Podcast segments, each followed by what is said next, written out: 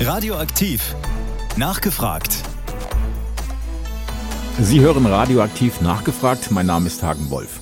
Die Fälle in Lüchte und Münster haben deutlich gemacht, dass sexueller Missbrauch an Kindern und Jugendlichen viel öfter vorkommt, als wir bisher ahnten und dass es viel mehr betroffene Kinder und Jugendliche gibt, als wir uns bisher vorstellen konnten. In dieser Sendung werden Betroffene erzählen, wie sie als Kinder und Jugendliche missbraucht wurden und welche Auswirkungen dies für ihr Leben hatte. Denn sexueller Missbrauch endet nicht, wenn er aufhört, sondern er verfolgt einen das ganze Leben lang. Ich bedanke mich für den Mut der Person, das alles hier zu erzählen. Die Namen wurden aus Schutzgründen geändert. Das Hören dieser Sendung kann bei einigen Personen traumatische Reaktionen hervorrufen. Eine Hilfetelefonnummer sowie die E-Mail-Adresse vom Kinderschutzbund Hameln finden Sie auf unserer Internetseite radio-aktiv.de und auf unserer Facebook-Seite. Hallo, mein Name ist Marie, ich bin 55 Jahre alt und wurde sexuell missbraucht. Und zwar im familiären Bereich. Ich bin ein Scheidungskind. Meine Mutter hatte sich mit sieben, wie ich sieben Jahre alt war, äh, scheiden lassen und äh, ich wurde dann halt von ihrem Lebensgefährten sexuell missbraucht mit Doktorspielen und alles Mögliche. Und äh, ich konnte mich dagegen nicht wehren. Und ähm, ich, äh, wenn ich äh, mich geweigert hatte oder versucht dagegen anzugehen, gegen diesen sexuellen Missbrauch, wurde ich immer bestraft mit Liebesentzug und äh, mit Drohungen.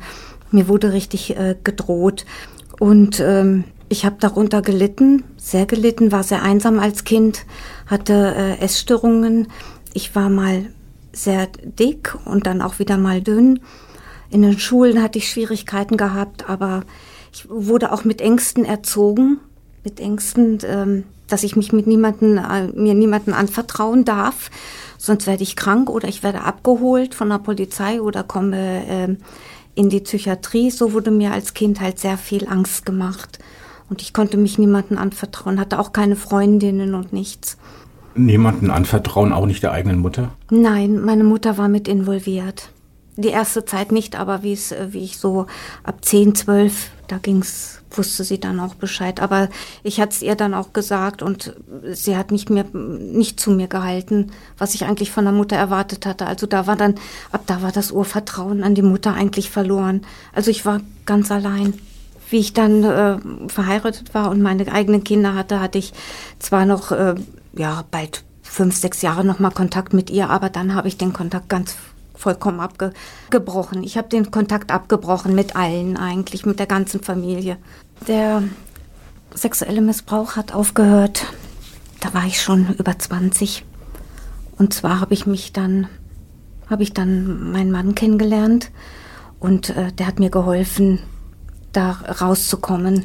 Ich habe mich auch von Anfang an ihm anvertraut und weil ich gedacht habe, eine Beziehung ohne Ehrlichkeit geht für mich nicht. Also für mich ist Ehrlichkeit und ohne Lügen die, die Basis auch. Und da der hat mich gerettet, mein Mann, ja. Der hat mich daraus gerettet. Weil in der Familie, wo ich aufgewachsen bin, da herrschte nur Lügen und Betrügen. Und das Schlimmste ist, mein Bruder war noch drogenabhängig geworden. Da bezog sich dann auch die, die ganze Konzentration hin. Und es war einfach grausam. Haben Sie therapeutische Hilfe bekommen? Nein, also die habe ich auch nie angenommen. Ich habe erst mit therapeutischer Hilfe angefangen, wie ich ähm, körperlich krank wurde. Ich habe mit, ja, vor 15 Jahren MS bekommen und äh, dahin habe ich dann gemerkt, irgendwas stimmt auch nicht mit mir weiter. Und äh, dann war ich auch mal bei einer Physiotherapeutin, Psychologin auch und ja, und da hatte ich mich dann mal geöffnet und dann auch äh, mal eine Therapie gemacht, ja. Haben Sie vielleicht in späteren Jahren daran gedacht, Ihren Stiefvater anzuzeigen? Nein. Warum? Die Angst, weil ich zu sehr Angst habe. Ich wurde, ich, ich, mir wurde auch gedroht. Es, es waren Ausländer und es wurde mir gedroht. Sie erzählen das jetzt, nicht nur in der Selbsthilfegruppe, sondern auch jetzt hier praktisch im Radio, mhm. ähm, der Öffentlichkeit. Was ist Ihr Beweggrund, warum Sie das erzählen möchten?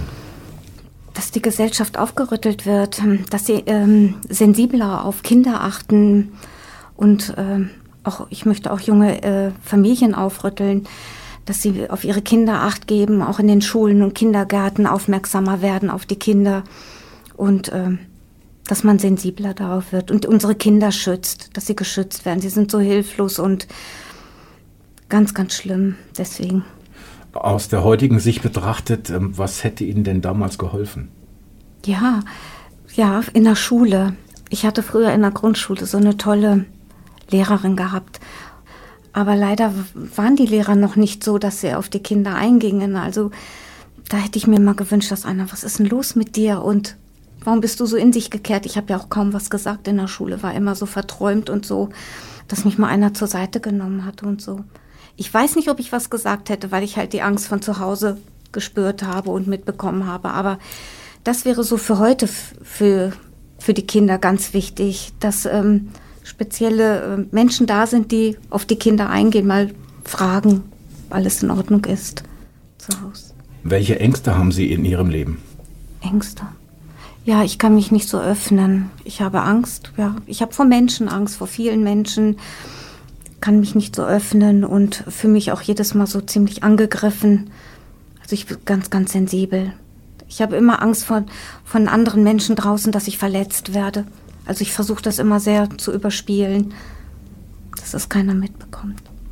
Wenn ich diese Gespräche mit Betroffenen führe, habe ich so ein bisschen Eindruck, dass das immer so ein Leben am Abgrund ist. Dass ja. der nächste Schritt dazu führen kann oder ein ungünstiger Schritt dazu führen kann, dass man runterfällt und an dem Missbrauch zerschellt. Ist das so?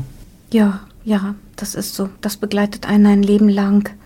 Man bekommt Depressionen und ähm, Suizid. Wie ich 15 Jahre alt war, wollte ich mir mit Tabletten auch das Leben nehmen. Heute, wenn es mich überkommt durch die ganzen Nachrichten und ich fahre einfach mal so eine Allee denk, lang mit dem Auto, dann denke ich auch, schön die Sonne scheint. Was passiert jetzt, wenn du mal eben gegen einen Baum knallst? Also Depressionen und Gedanken zieht einen runter. Sie haben gesagt, mit 20 äh, haben Sie dann Ihren jetzigen Mann ja, kennengelernt, der ja. Ihnen geholfen hat. Wie wichtig war Ihr Mann? Sehr, sehr, sehr wichtig. Und er ist so verständnisvoll. Also doch, mit denen kann ich über alles reden. Und wenn ich mal in so einem Loch falle, dann fängt er mich gleich auf und ich kann erzählen, was mich bewegt. Und das ist wichtig, wenn man einen Partner an der Seite hat, der einen auffängt, dem man reden kann. Hat er Ihnen das Leben gerettet? Ja, das kann ich sagen. Ja, das hat er. Also ich bin Sophie, ich bin ähm, 23 Jahre alt und ähm, als ich acht Jahre alt war, hat jemand aus meiner Familie angefangen, mich ähm, zu missbrauchen. Und das Ganze ging dann so weit, bis ich dann mit zehn Jahren ähm, ja die sexuelle Gewalt quasi erzwungen hat. Also er hat mich dann tatsächlich äh, vergewaltigt. Also ich konnte das erst gar nicht wirklich einschätzen, was das jetzt war. Also ich wusste schon, dass das jetzt Geschlechtsverkehr war, aber ich, ich konnte das gar nicht einschätzen. Also ich konnte damit tatsächlich nicht umgehen und ähm, tatsächlich habe ich das gar keinem erzählt, weil ich auch Angst hatte und er mir gedroht hat und ich ähm, auch weiß, dass er sehr gewaltbereit ist. Und ähm, ich habe dann jemanden aus meiner Familie eine, naja, sehr, sehr intime Frage gestellt und habe behauptet, wir hätten in der Schule einen Film geguckt, da hätte halt dieser Familienangehörige das äh, mit einem gemacht. Und äh, besteht die Gefahr, dass man dann schwanger werden kann. Also das war tatsächlich mehr so meine einzige Angst. Und äh, ja, sonst habe ich das dann mehr nach hinten geschoben, versucht das zu vergessen, was aber absolut nicht möglich ist und konnte das ja gar nicht zuordnen, was das dann war. Und ich habe das dann erst über Jahre, über Schulreferate ähm, oder Fernsehreportagen, wenn man sich damit auch so näher befasst hat, dann gemerkt, okay, dir ist das auch passiert und habe dann aber parallel versucht, das ja mir selber zu verleugnen. Nee, das ist dir nicht passiert und das war nicht so schlimm und du wolltest das ja auch, weil du hast dich ja nicht gewehrt, aber auf der einen Seite wusste ich, ich hätte auch gar keine Chance mich zu wehren. Er war mir körperlich äh, ziemlich stark überlegen und äh, es war auch ganz klar die Angst, ne? wenn ich jetzt was mache, dann schlägt er vielleicht zu oder macht äh, schlimmere Sachen. Deswegen habe ich dann auch tatsächlich äh, gar nichts gemacht, das dann fast eine halbe Stunde bei mich ergehen lassen. Ja, und habe dann damit eigentlich versucht, die ganzen Jahre irgendwie mit zu überleben. Sie haben gesagt, die ganzen Jahre zu überleben, aber irgendwann kommt es ja raus. Und ähm, was waren eigentlich die, ich sag mal so, die Symptome dieses Missbrauchs? Also tatsächlich die ganzen Jahre ähm, überhaupt nicht. Also da dachte ich auch, gut, das, das habe ich jetzt einfach so weggesteckt. Und als ich ähm, glaube 15 war, da hat sich das in, in Form von einer, von einer Essstörung gezeigt. Also ich hatte erst eine, eine bulimische Phase. Durch diese Essattacken habe ich mir irgendwie diese, diese Liebe geholt, die ich irgendwie ja vermisst habe. Und dann kam aber das schlechte Gewissen und dann, dann, dann habe ich mich dann halt erbrochen und ähm, irgendwann, ja, wollte ich auch nicht diesen fraulichen Körper haben, damit ich möglichst wenig Attraktivheit auf Männer wirke und ähm, ja, dann ganz klar auch dieses Selbstverletzen. Albträume, ähm, ja, und immer wieder so ein Wiedererleben des, des Traumas. Gab es psychologische Hilfe? Ja, ich hatte psychologische Hilfe, jetzt fast sieben Jahre lang.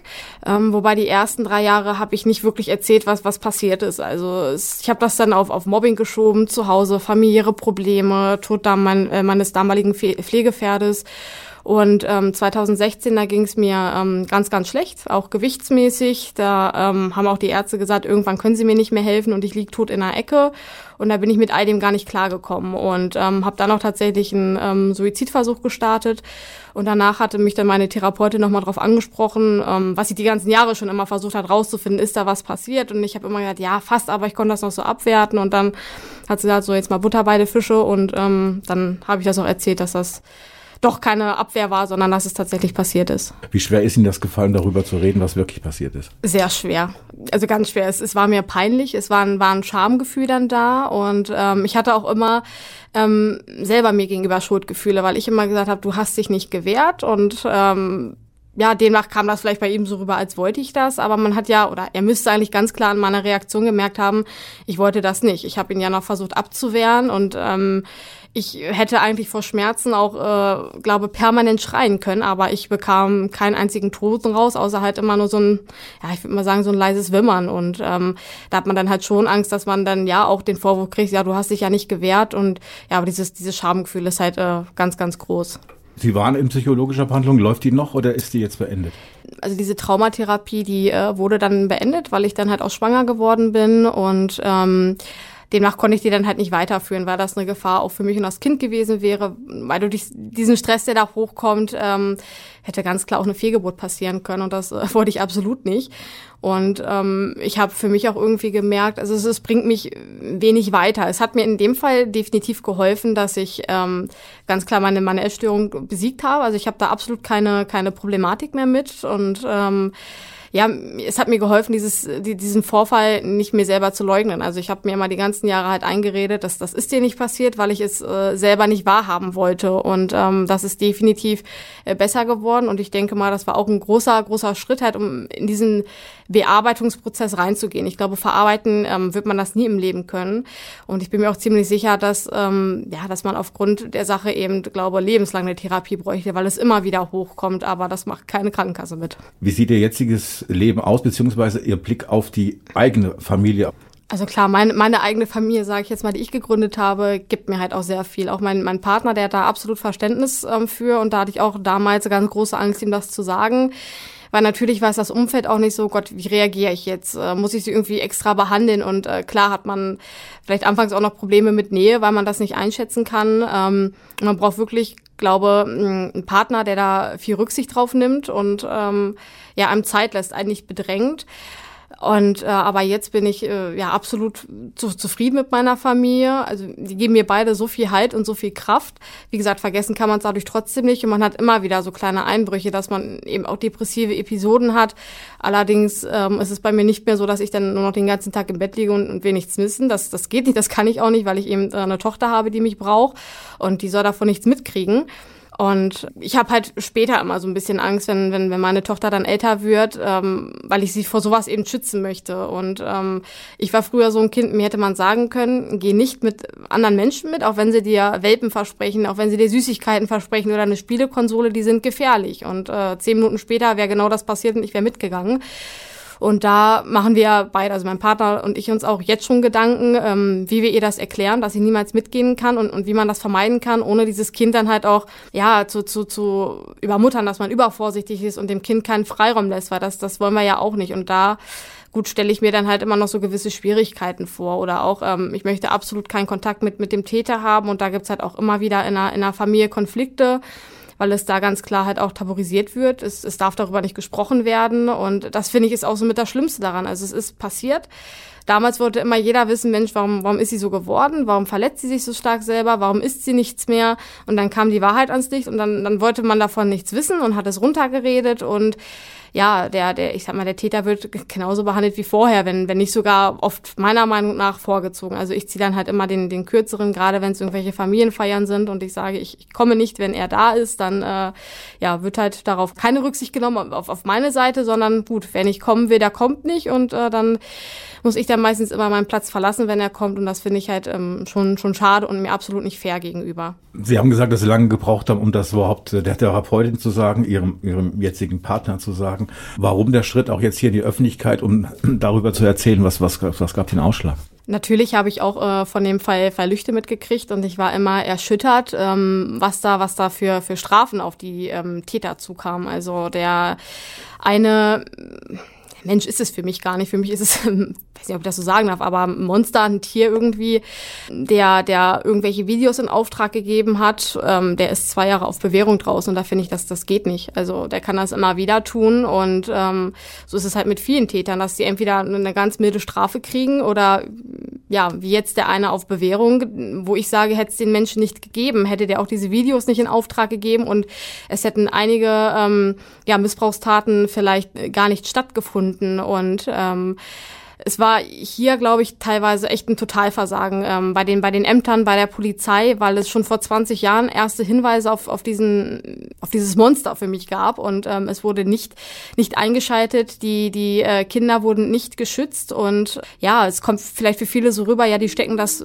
gut weg, die, die haben so keine Auffälligkeiten, aber die Auffälligkeiten zeigen sich später. Und die können halt sehr gravierend sein. Es, es passieren vielleicht Jobausfälle. Und ähm, man kann weniger in die Rentenkasse einzahlen. Da muss man auch mit bedenken und wer, wer finanziert einem später denn das Leben? Wenn man selber eigentlich dazu gar nichts kann, dass man vielleicht nicht so arbeiten gehen kann, wie man möchte, dass man sich seine Zukunft nicht so aufbauen kann, wie man möchte, gerade auch in dem finanziellen Bereich. Das ist, finde ich, auch ganz schön wichtig, weil man ja, jetzt schon quasi spart für, für wenn man in die Rente geht. Und ähm, wenn das dann nicht möglich ist, dann muss man vielleicht mit einem ganz geringen Einkommen klarkommen leben.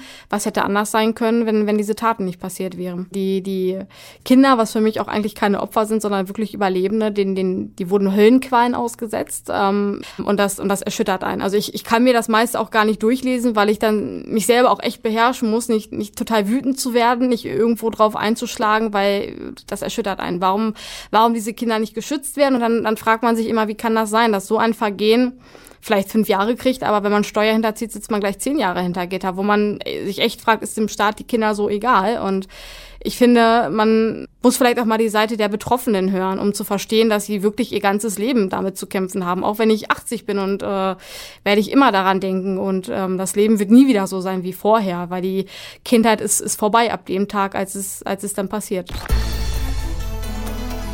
Mein Name ist Andreas ähm, ich bin 42 Jahre alt. Ich bin im Alter von 11 und 12 Jahren vom Missbrauch betroffen. Mit 11 Jahren war es ein älterer Junge, ähm, von dem ich missbraucht wurde. Mit 12 Jahren ist es dann so weit gewesen, dass ich dann in der Jugend- und äh, Kinderpsychiatrie gekommen bin, weil ich auffällig geworden bin. Da, da hat erneut nochmal Missbrauch durch einen Arzt stattgefunden. Ich habe mich dann soweit eigentlich verschlossen, hatte dann viel mit Alkohol auch zu tun, schon in frühen Jahren, früh mit dem Rauchen angefangen, ja, habe halt ziemlich viel alleine auch gemacht. Ähm, ich bin dann in eine Lehre gegangen, habe ganz normal meine Lehre gemacht, anschließend zur Bundeswehr, habe dann meine Frau kenn auch, äh, kennengelernt, habe ziemlich früh Kinder gekriegt und äh, habe eigentlich ein ganz normales Leben geführt.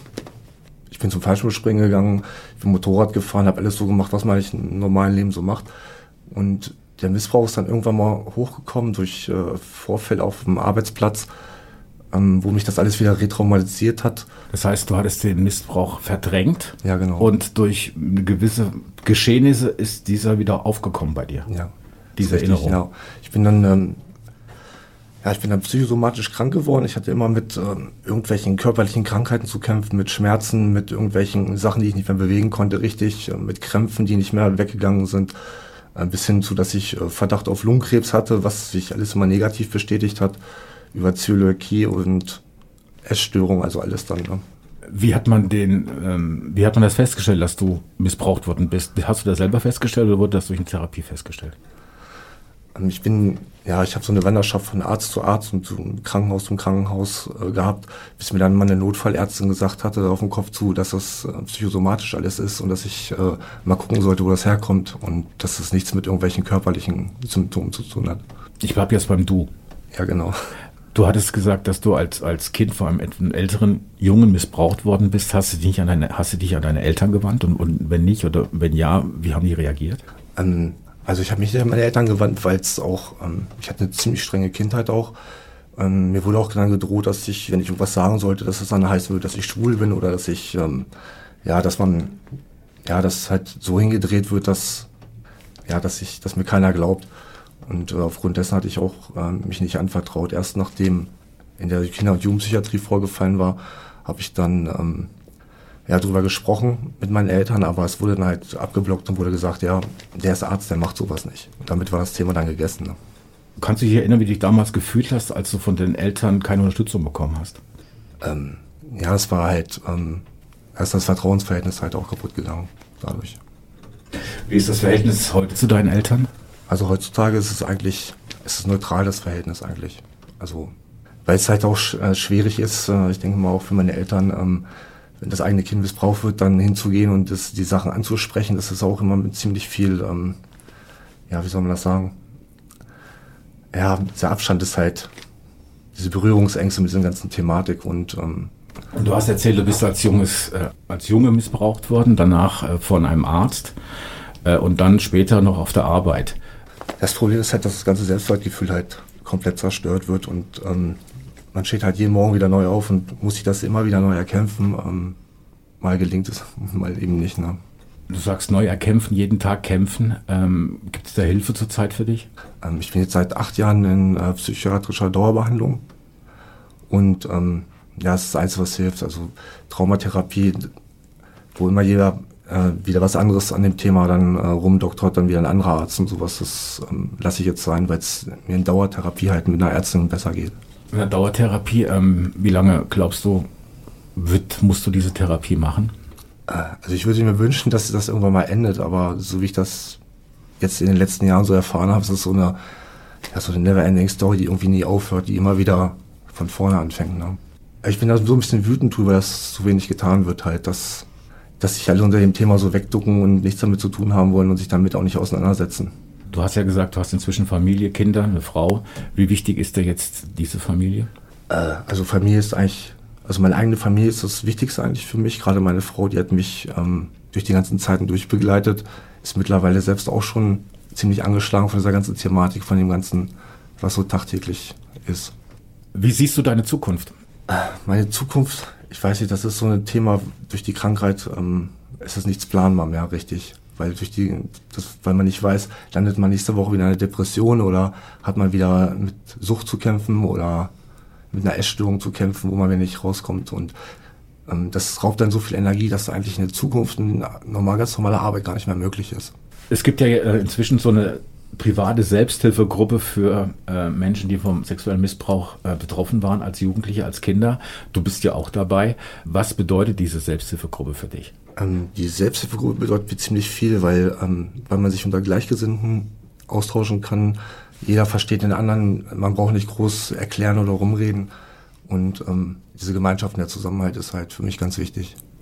Du hast im Vorgespräch gesagt, dass ähm, dadurch, dass du das jetzt hier erzählst, deine, deine Geschichte im Radio, dass es nicht mehr, dass du da nicht mehr tiefer sinken kannst. Ähm, willst, du, willst du vielleicht dazu sagen, was du damit gemeint hast? Ja, wenn man sich erstmal geoutet hat, dass man äh, missbraucht wurde und allen diese ganzen Geschichten halt, dann ist man wieder auf dem Nullpunkt, wo man wieder eine Grundlage hat, sich wieder nach oben zu arbeiten, so langsam und so ein bisschen, ja, nicht mehr davor weglaufen zu müssen, dass man, dass man mit solchen Sachen zu tun hatte. Dann ist es öffentlich und dann brauche ich mir keinen Kopf mehr machen, warum rumgetuschelt wird, warum man mittlerweile früh berentet ist oder solche Geschichten halt.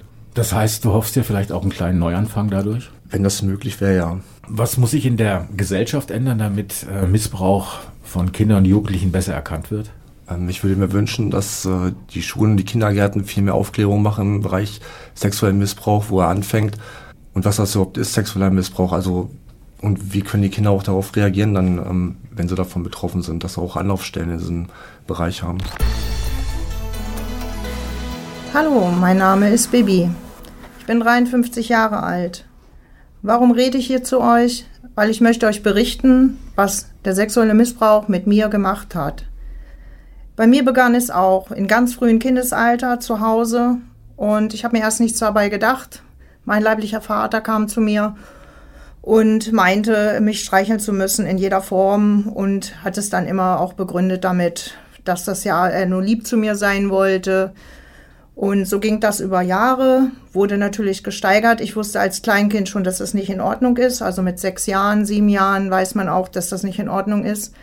Was für mich schlimm war, war es eben, dass meine Vertrauensperson, meine Person, die ich sehr gern gehabt habe, mein Vater, dies getätigt hat. Und ähm, es ist Gott sei Dank ähm, über Jahre, nicht jeden Tag gewesen, wie auch immer. Aber was macht man als Kind? Ich habe also viel auch verdrängt, weil man als Kind sehr schnell traumatisiert wird. Und damit man überleben kann, habe ich halt für mich eben einfach verdrängt. Das heißt, weitergemacht, immer der Pausenklon gewesen und so ging das immer weiter. Mit elf Jahren hörte dann dieser sexuelle Missbrauch in jeder Form äh, von meinem Vater auf mich auf. Und ähm, ich begann aber dann für mich zu erkennen, ich möchte nicht erwachsen werden, ich möchte nicht weiter Sexualobjekt werden und bin als erstes in die Magersucht und Bulimie gekommen, weil ich wollte keine fraulichen Formen haben. Und ähm, das habe ich über 16 Jahre auch hinter mir. Und ähm, habe aber immer weiterhin immer verdrängt. Ich wusste, da ist was ganz, ganz hinten im Hinterstübchen, aber ich wollte es nicht wahrhaben, was mit mir passiert ist. So bin ich nicht den glücklichen Weg gegangen wie jedes andere normale Kind, was dann erwachsen wird und dann eine Ausbildung tätigt und später auch Familie gründet. Und so ging das bei mir über 35 Jahre und habe sehr gelitten und habe alles, was mir da passiert ist, auch auf mich bezogen, weil warum macht man das mit mir? Bin ich als Kind es nicht wert? Äh, ich hatte kein Selbstbewusstsein oder habe immer gedacht, ähm, ich muss ein böses Kind sein, dass mir sowas passiert. Ich konnte das niemals ansprechen, weil ich ja immer verdrängt habe und wollte es nicht wahrhaben. Ich habe auch meinen leiblichen Vater nie damit kontaktiert. Erst nach 35 Jahren ist es ausgebrochen bei mir und da konnte ich drüber reden. Aber ich habe danach eben auch noch viele Möglichkeiten für mich gefunden, mich äh, zu betäuben, also auch mit Alkohol mit anderen Drogen und ähm, erst als nichts mehr ging und ich sogar meine Ehe verloren habe, bin ich angefangen, endlich darüber nachzudenken, was mich das äh, dazu bewogen hat, mich immer zu betäuben. Und ich bin heute dankbar. Ich habe einen ganz langen Weg hinter mir, therapiemäßig, und ähm, kann mich heute so annehmen, wie ich bin. Und ähm, mich macht es wütend, wenn ich sehe, und das ist auch meine Geschichte, mein ähm, Beweggrund. Ich möchte Kinder, kleinen Kindern helfen, dass denen Hilfe angeboten wurde, wird, was mir nicht geholfen hat. Also mir hat keiner geholfen, selbst das Jugendamt damals hat mir nicht geholfen in Hildesheim. Keiner hat mir geglaubt. Und das möchte ich heute anderen, ähm, damit möchte ich anderen helfen. Meine Mutter hat es wohl auch mitbekommen, aber die hat genauso Angst wohl gehabt, wenn wir nach Hause ähm, rausfliegen. Wir hatten, hätten dann keine wirtschaftliche Unterstützung gehabt von unserem leiblichen Vater. Und so haben alle geschwiegen um mich herum. Ich musste alles mit mir alleine ausmachen. Was hat der Missbrauch mit, äh, mit Ihrer Familie gemacht? Ja, bei uns ist es halt so gewesen, da ich ja nicht der einzige Mensch war in der Familie, der diesen sexuellen Missbrauch erlebt hat, auch mein jüngster Bruder der heute zehn Jahre jünger als ich ist, also 43. Der ist früh in den Drogen geflüchtet und dadurch äh, durch die harte Core-Drogenbezug äh, schizophren geworden und ähm, hat auch lange im äh, Moring im Vollzug gelebt. Also es er hat uns alle zerstört, im Grunde genommen. Im Grunde genommen bin ich die einzige Überlebende. Auch meine Mutter ist äh, schon mit 41 verstorben, nachdem sie anderthalb Jahre im Koma gelegen hat. Und mein ältester Bruder hat sich mit 44 über 20 Jahre totgetrunken. Also Sie sehen oder jeder kann sehen, was es mit einer Familie macht. Es zerstört die ganze Familie und äh, das ist schon schade. Traumatisiert bin ich halt deswegen auch. Sie haben gesagt, dass Sie nach einer sehr langen Zeit ähm, in Therapie gegangen sind, in die richtige ähm, Therapie. Dauert die noch an oder wie sieht die Unterstützung inzwischen aus? Ja, ich musste lange kämpfen für ähm, um, seelische Unterstützung weil äh, das, was ich erfahren habe, durch die Verdrängung nennt man auch Traumatisierung. Das heißt, ich habe auch äh, posttraumatische Belastungsstörung. Diese Form von äh, starker Belastungsstörung ist halt so, dass ich auch einen Behinderungsgrad daraus bekommen habe, die ich aber auch erst mir erkämpfen musste. Und ich bin heute noch nachzüglich, also immer noch in therapeutischer Behandlung. Das heißt, ich mache Traumatherapie, arbeite das auf, denn mir war es nicht möglich, in meinem alten Beruf zu arbeiten. Ich habe über zehn Jahre gar nicht richtig gearbeitet. Das heißt, ich falle auch später in die Altersarmut. Es ist sehr schwer, heute eine Therapie zu bekommen. Erstmal gibt es nicht die guten Psychologen, die sowas aufarbeiten. Und ich wünsche mir natürlich durch immer mehr Gespräche darüber, dass da auch mehr, mehr Augenmerk drauf gelegt wird, dass die Kinder, die sowas erfahren, die später ja auch Erwachsene sind, ganz, ganz viel Hilfe bekommen beim Therapeuten. Was genau muss denn gemacht werden, damit die Hilfe wirklich optimiert wird und nicht, jetzt nicht so allein gelassen werden wie Sie damals? Also grundsätzlich denke ich mal, dass äh, die Öffentlichkeit, wie es ja jetzt langsam passiert, äh, mehr aufmerksam gemacht wird, dass Kindesmissbrauch nicht irgendwo in irgendwelchen äh, nicht gut situierten Familien passiert, sondern bei jedermann kann das passieren, egal ob Beamter äh, oder ob das der normale Arbeiter ist, dass keiner weggucken möchte. Lieber einmal mehr anrufen, wenn man das Gefühl hat, dass das Kind vernachlässigt, ähm, misshandelt oder eben sexuell missbraucht wird, dass man den Mut hat, wirklich hinzugucken und was zu sagen und es zu melden. Weil äh, nur so kann das Kind Hilfe erfahren. Wir machen ja auch Öffentlichkeitsarbeit in unserer Selbsthilfegruppe und ich finde das ganz toll, dass man heute ähm, das auch jetzt als Tatsache sieht, dass es ähm, eine Straftat ist und nicht eben mal so eine kleine belanglose Sache. Sie sind ähm, 53 Jahre alt. Ähm, wenn Sie heute, ich sag mal so, zurückblicken auf, da, auf Ihre Kindheit, auf Ihre Jugend, ähm, welche Gefühle hat man da? Na, ich habe hm, die Möglichkeit dann für mich gefunden, was ganz viele Kinder machen. Ich habe dissoziiert, das heißt, ich habe abgespalten. Ich habe ähm, natürlich immer Angst gehabt, nach Hause zu kommen, jeden Tag nicht zu wissen, wann wieder die Übergriffe stattfinden. Denn ich war ja dann auch noch Augen- und Ohrenzeuge, was gegenüber meinen Geschwistern und meiner Mutter passierte, die ähnliches erlebt haben. Aber wenn ich sonst nach außen ging, habe ich immer den Pausenklon gespielt. Ich habe mich geflüchtet zu Freunden, zu meiner Großmutter und ähm, ich hatte keine schöne Kindheit. Also was bezüglich, meine Kindheit stand, äh, fand immer woanders statt, bei Freunden. Wie sehen Sie Ihre, äh, Ihre Zukunft? Also meine Zukunft, muss ich ganz ehrlich sagen, dadurch, dass ich über zehn Jahre jetzt Therapieerfahrung habe, äh, sehe ich positiv. Aber auch nur, weil ich gelernt habe und ganz, ganz gute Hilfe bekommen habe, über das, was mir damals passiert ist, ähm, zu bearbeiten, damit zu leben denn ich weiß ganz genau, das ist wie ein Rucksack, den trage ich durch mein ganzes Leben mit mir mit. Ich habe nur heute gelernt, damit besser umzugehen, wenn wieder diese Gefühle hochkommen. Aber wie gesagt, meine Therapie ist ja auch immer noch nicht abgeschlossen. Radioaktiv. Nachgefragt.